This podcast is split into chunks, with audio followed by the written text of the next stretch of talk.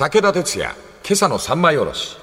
おはようございます。武田哲也です。おはようございます。水谷香奈です。ちょっと朝から不気味なタイトルというか、縁起の悪いタイトルであります。お前も死ぬぞよ。これはあの、小さな写真集で、お寺の掲示板という新潮社、いろんなお寺の掲示板に書かれている文句を写真に撮って出してる。その中の一枚に、お前も死ぬぞという掲示板の一言があって、この言葉をおっしゃったのが、シャッソン、仏様だっていう。はい。仏という人が何を説いたかというと、お前も最後は死ぬんだという、この死の自覚こそが仏教の本質であるという。そんな風な解釈をなさってるお坊さんがいらっしゃいました。そこから話を振り出しまして、もう一冊本を重ねて小林武彦さん講談社、現代新書、生物はなぜ死ぬのか、死という事象、出来事をまな板の上に置いて、もう私もね、そういう年齢に差し掛かった人間として死というものを考えなければならない。はい。それで生命の歴史から老化まで話を広げて語っておるわけであります。はい。今週は少し文学系のお話にしようかなとえ。死というものが生きているものを励ましていく。生きているものを教えていく。死によって結ばれる。死から学んだ。あるいは死を支えにしているっていうのはあり得るんじゃないかなこれくどいんですけど。皆さん、例えば大谷翔平、ビッグヒーローですよ。ただ、ああの青年の中に、やっぱり11年前に起こったあの東日本の大地震。彼は、その時に10歳前後の少年ですからね。何人も、やっぱり死を目撃したと思う。それゆえに、あの頑張りを見せてくれるということは、死が支えているという。羽生結弦。見てください。アジアの人気者、世界の頂点ですよ、フィギュアで。その羽生さんも宮城県で体験した東日本大震災。自分はフィギュアなんかやってていいんだろうか、許されるんだろうかって問い詰めたっていう。それから、あのロッテの佐々木だよな。お父っつぁんを東日本で亡くしたという。はい。あるいは菊池雄星。この子も岩手の子でありますけど、死に支えられているう命。そういう意味で死というのはとても大事なはい。出来事なんでありますな。死の次に出生、新しい命が生まれてくるという出来事があって命は活性化していくわけでありますが、そのバランスが今やいささかうまくいきませんで、日本は少子化という。はい。えー何としてもこの少子化を乗り越えなければならないのでありましょうけども、かな、どんな方法があると思う？方法、いや、私、少子化は少子化でうん。いいと思うんです。だったらもっと国をもっとコンパクトにうん。していけばいいんじゃないかなって。うんうん。それと、あの、子供をたくさん育てることが困難だっていう女性と、何人も子供が欲しいっていう人がいるよね。うん。その、何人も子供が欲しいっていう人を守っていくこと。はい。そんな社会構造にしていくことが重大なのではないだろうか。為政者の人、政治を任せた人たちが子供が多くないと国力はとかっていう、そんな段階でその人数を見る。そんなのはちょっとおかしいなというのがね、えー今、歌をいっぱいはい。作っておりますが、はい。ここで申し上げるのもなんですが、はい。傑作が多いですね。そうですか。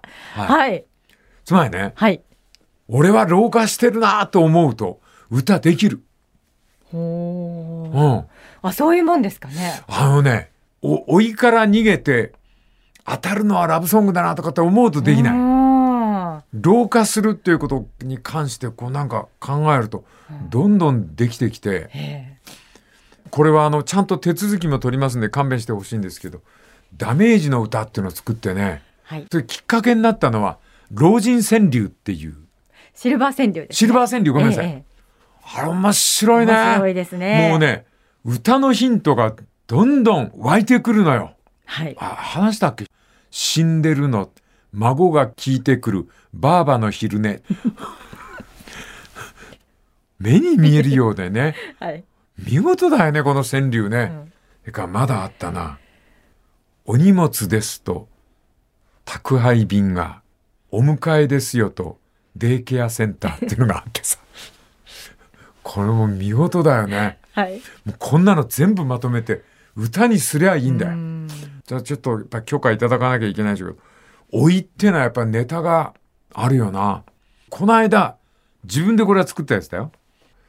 自分がふるさとを旅立つとき、なんで親父はあの時、俺と腕相撲をやろうって言ったんだろう。もちろん若い私が親父とあの時腕相撲やって何度も勝った。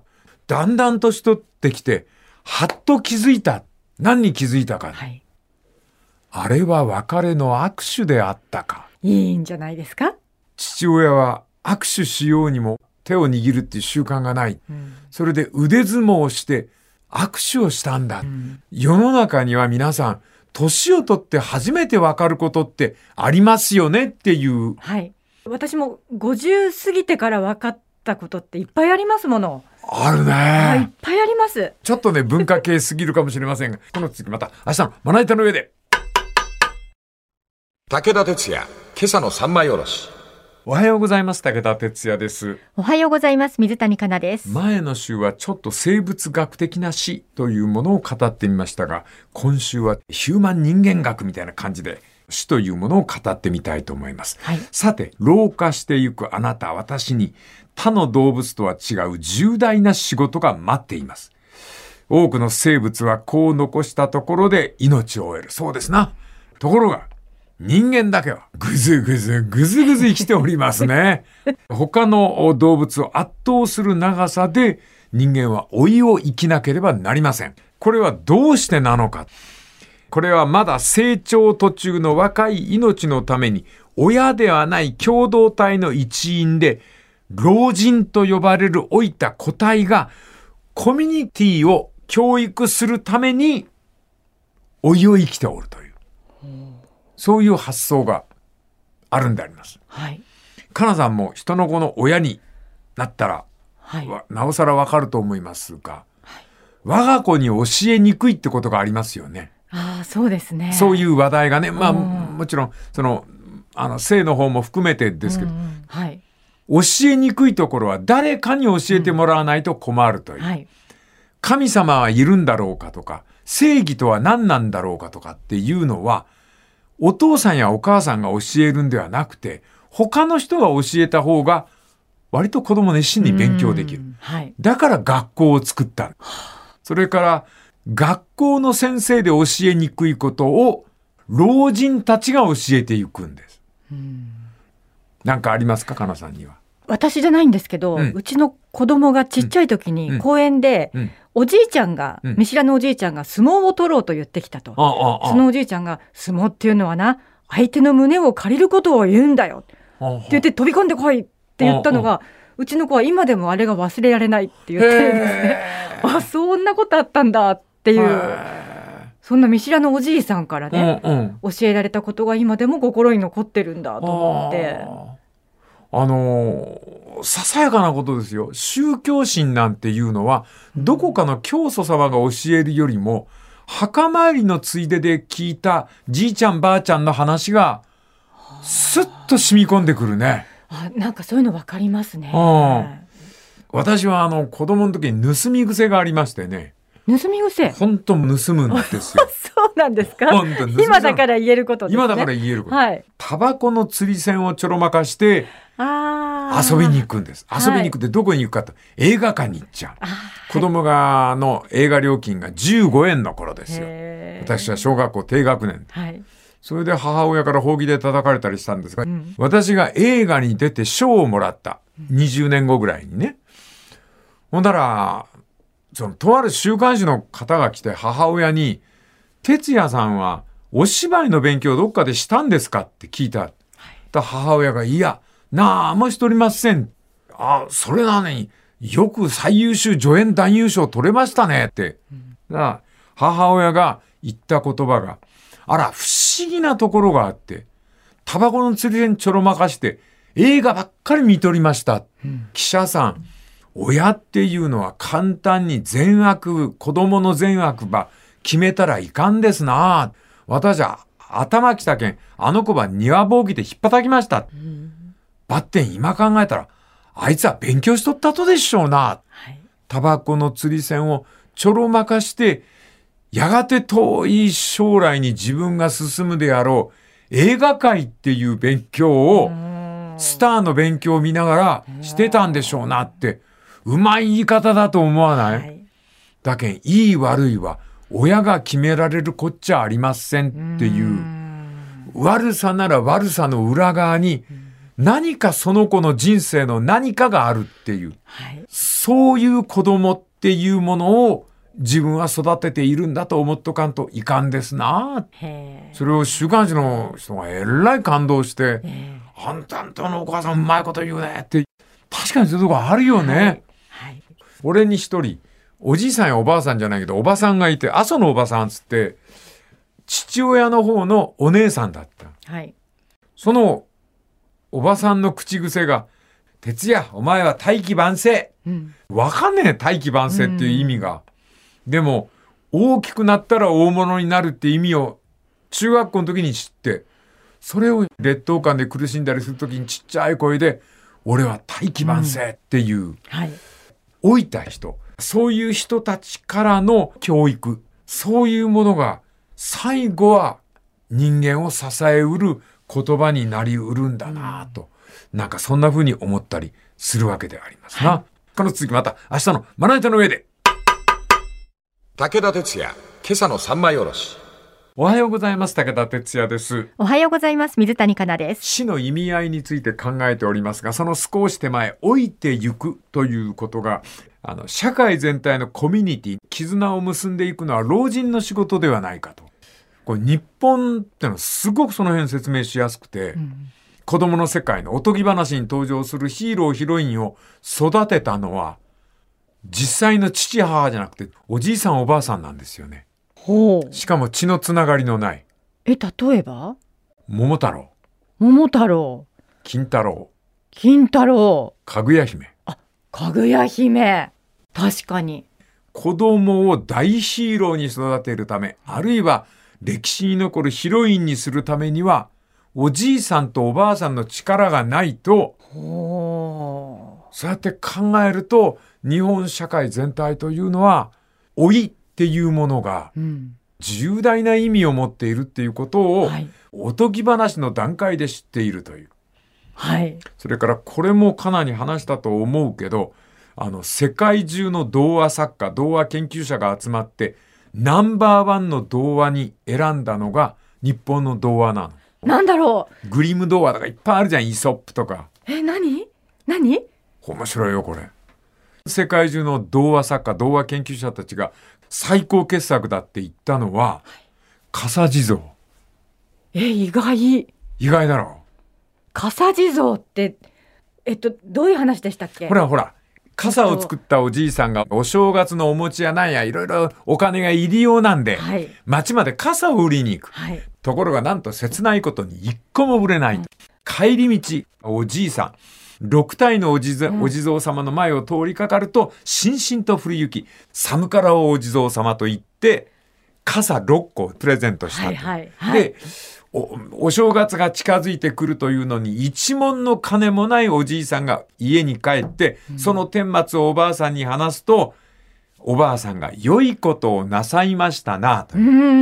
で、除夜の鐘が鳴り響く中、寒い思いで、じいさんとばあさんが眠ろうとすると、表で物音。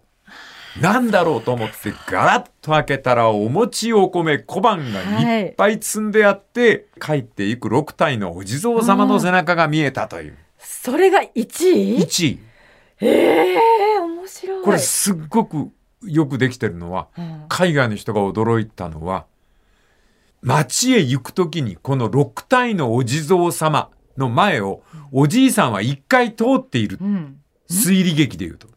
ほうほ行って帰ってきたから、うんお地蔵様の前は朝通ってるう。。通ってる。はい。その時にお地蔵様に気がついていないのよ。はあ。一個も傘が売れませんという悲劇がお地蔵様に気づかせた。はい。つまり、悲劇がない限り奇跡とは遭遇できないっていう。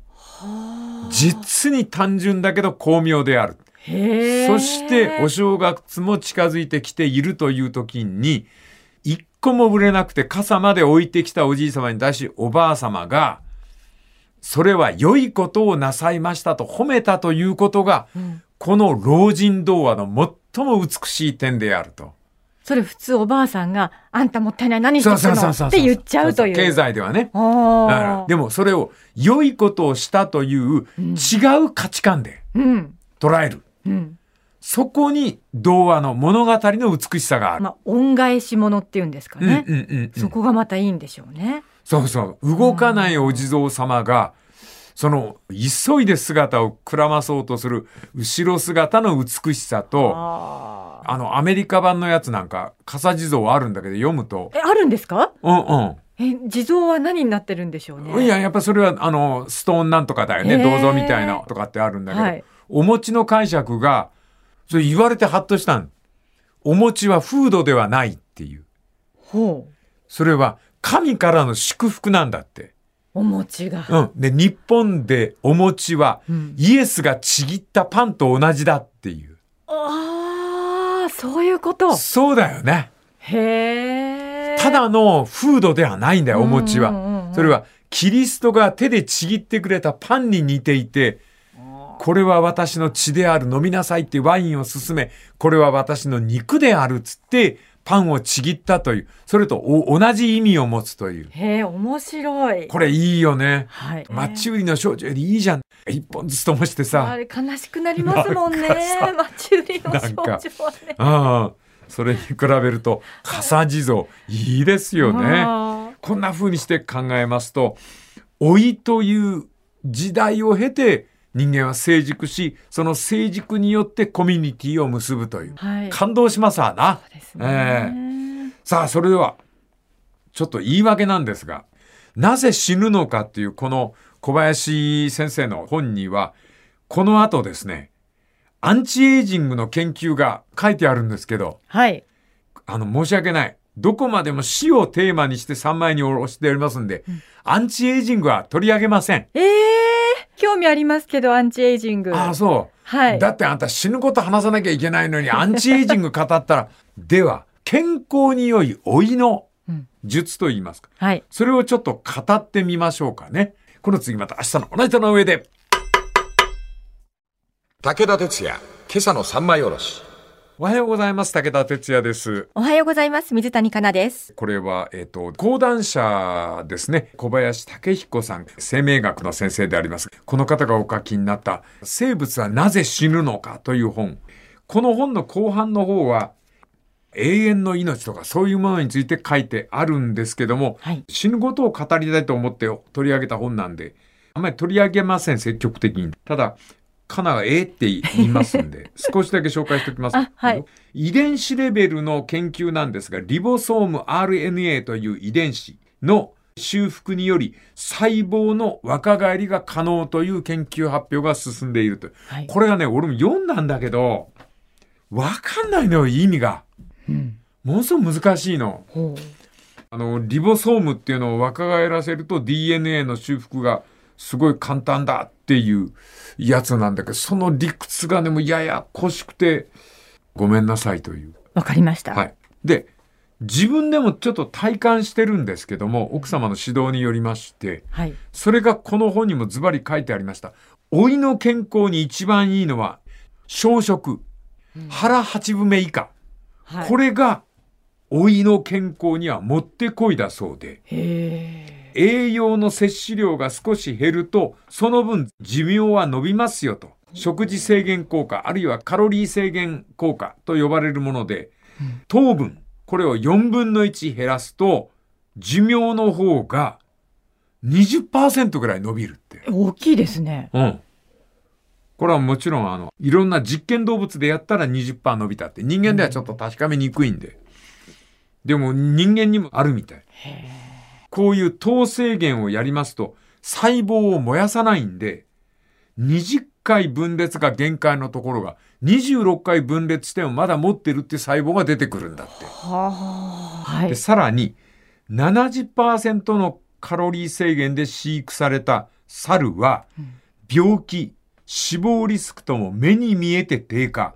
で、これは栄養が多ければ細胞の酸化活動が、酸化ってあれな、錆びていくっていう活動が進むからで、副産物として多くのゴミを細胞が溜め込むことになるんで、その燃やす量を減らすという、はそういうことがあるそうであります。あ。はい。腹八分目。腹八分目がいかに大事かというのが説いてあります。うん。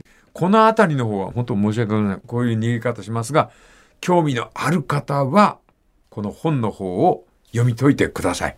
はい。私は今回のテーマとは離れますんで、私はテーマに沿って死というものをこの本の中から拾い上げて行こうというふうに思います。はい。えー2500年前まで人の寿命は15歳が平均でしたと。え ?2500 年前？石器時代、あ縄文時代。15歳か。あもちろんあの、幼児の死亡率も高いから、だから、おそらく30いけば長生きっていう感じだったんじゃないかな。な。それが今や80歳まで生きているわけでありまして、うん60代半ばでお亡くなりになったりなんかすると、早いっていう気がするんですから、まあ大体、あの、85歳、その、それを突き抜けるぐらいで、うんああ、亡くなられたのかと驚くぐらいでありまして、老化、その時間が日本の場合ですと、かなり長くなってきているということでありますな。はい。生き物が生まれてくるのは偶然であります。しかし、死ぬのは皆さん必然なんです。生命の連続性を維持する原動力。それが死であります。つまり人間の特性は死によって支えられていると言っていいと思います。はい。これを意識すると、歌がよくできるな。はい。くどいけど、あの、老いと死っていうものを意識してたら、1ヶ月のうちに5つぐらいできたお、ね。そんなに？うん。豊作ですね。うーんなんかあんまりお終わりのことを喋ると奥さんから叱られたりなんかしたけどね。はいで。もやっぱり、終わりを意識すると、あれも歌っとこう、これも歌っとこうっていう、うん。そういうファイトが湧いてくるんですよ。はい。詩に関しての、あああごめんなさい、作詞の方の詩ね歌の詩の方に関して、針の触れ方が変わってくるね、やっぱり。うん。そう若い時は思いもしなかったけど、この間、あの俳句の本を読んでて、ものすごくゾクッとしたのがありましたよね。あ、これフォークソングになるなと思って、いや、あの、現実にフォークソングにしましたんで、ごめんなさいね。すっかり文化系の話になってしまいましたが、まあ明日もこんな話で締めくくろうかなと思っております。この次また明日のまな板の上で。武田鉄矢、今朝の三枚おろし。おはようございます。武田哲也です。おはようございます。水谷香奈です。まあ命、そして死ぬということの働きと言いますかね、考え合わせてみたわけであります。はい。若い方はピンと来ない方もいらっしゃるかもしれませんが、勘弁してくださいませ。お前も死ぬぞ。ね。人間はいつか自分が死ぬということが分かっていながらも死を超えて憧れ続けた。それがアンチエイジング。あるいは不死。死なないという。はい。しかし、死なないということは進化を逸脱したモンスターなんであり。ところが人間というのは死なないものに憧れるばっかりに死なない機械を作っちゃった。これが AI ですね。あこの AI、まあコンピューターのことでありますが、人の仕事の半分以上は数十年以内に取って変わるという AI。こいつが人類をしのいでいくのではないかという。シンギュラリティ、知的爆発。あと何年かしたら AI が全く人間に頼らなくて自分で判断し世界を支配できる。そういうことが起きるのではないだろうかっていうふうに言われております。はい。命が何代も何代もつながって溜め込んだ知識を AI は全く死なずバージョンアップするわけでありますな。人間はいつかは死んでしまう。ところが AI というものは永遠に生き続けることが可能な道具なわけで。うんやがてあの AI が人類の知恵みたいなものを追い越していくんでしょうね。うん面白いね AI っていうの。NHK で番組作ってたの知ってる？見てないです。?AI が社会問題に答えを出すのよ。おー AI には人類の歴史から事件から全部入ってるわけ。うんそれで AI に解決方法を聞くの。そうすると答えを出すんですよ。数あるデータからうん答えを導き出すわけですね。うんうんで、それの中でね、えっと、あ、えっと、少子化で日本は苦しんでるじゃない。子供が生まれなくて。はい。子供をたくさん女性が産むためには何をすればいいですかって AI に聞いたんだ。うんたら、外食産業を励ますこと。うん外食産業を励ますことと子供を作るためには女性の運転免許を簡単に取れるようにしなさいって出た。え、ちょっと待ってください。うん。運転免許、うん。はあ確か運転免許の方だったかな。ちょっとまだ覚えてない。えー、ちょっと面白いですね。面白いでしょ？AI の答えって。で、かな。AI は答えは出してくれるんだ。うんでも、説明してくれないのよ。なんでかっていう理由はわからない。わからないのよ。ははでもあれですよね。風が吹けば桶屋が儲儲かかるみたいなもので何かのつながりがどんどんあるわけですそもね。うんそうそうそうそう。だかその、集めるだけ集めて、そこからこう繋がってて、なんかそんなことを AI が命命じてくる。ところが、なんでかって聞くと、AI には理由を説明する機能を持ってないのよ。そういうシステムなんだ、AI は。うんうんこの AI に頼っていいかっていうのは、ずーっと付きまとうわけ。はい。で、AI に頼ったばっかりに間違うことっていっぱいあったと思うよ。うんうん。AI は説明してくれないのよ。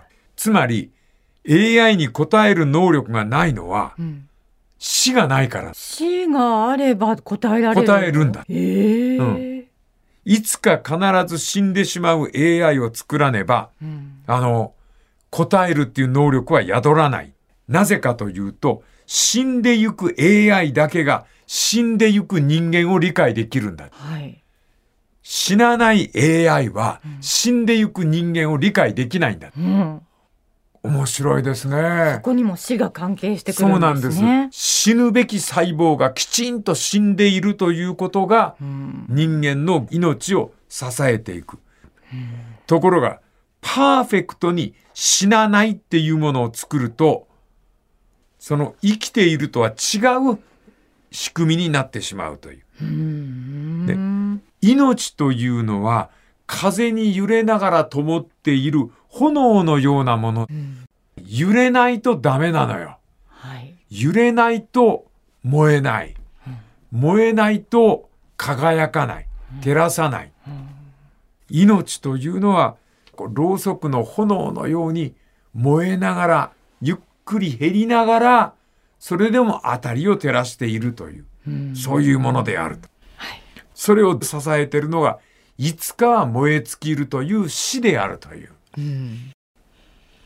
これなかなか面白いことなんでしょう。はい。ちょっと皆さんには申し上げられませんけども、なんと今日は4時間近く喋りました。いろんな事情がありましいろんな事情がある。でも、こんな風にして私も燃えているんでありましょうな。はい。というわけでございまして、この続き、別のネタでまた来週のまな板の上で。